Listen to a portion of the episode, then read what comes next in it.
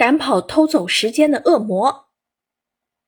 小作者曹雨辰，五年级。我一直都觉得家有一个爱看综艺节目的老妈是件无比幸福的事，因为她每次看到很激动的时候，都会忍不住和我分享。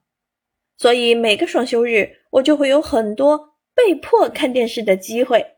哈哈，最近啊，她又迷上了一年一度喜剧大赛。我也开始跟着追。当然，喜剧大赛不是每个作品都好看，我也没那么多时间完整的看。老妈会先过滤一遍，然后挑几个精彩的跟我一起看。其中让我印象最深的一个作品是《时间都去哪儿了》，里面把我们常用的三种手机软件比作恶魔，真实的演绎了恶魔是如何诱惑我们玩手机的，时间是怎样一点一点流逝的。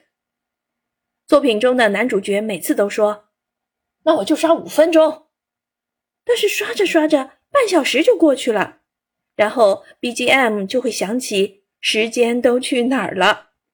那一刻真的太有共鸣了。我也有过这种感觉，玩的时候明明感觉只过了五分钟，其实早已过去半个多小时了。这个作品啊，肯定是一个手机上瘾者编出来的，因为太真实了。看完这个作品后，每当我拿起阿拍或走神拖拉时，妈妈就会在旁边手舞足蹈，唱道：“时间都去哪儿了？”我的脑海里就会浮现出那几个恶魔。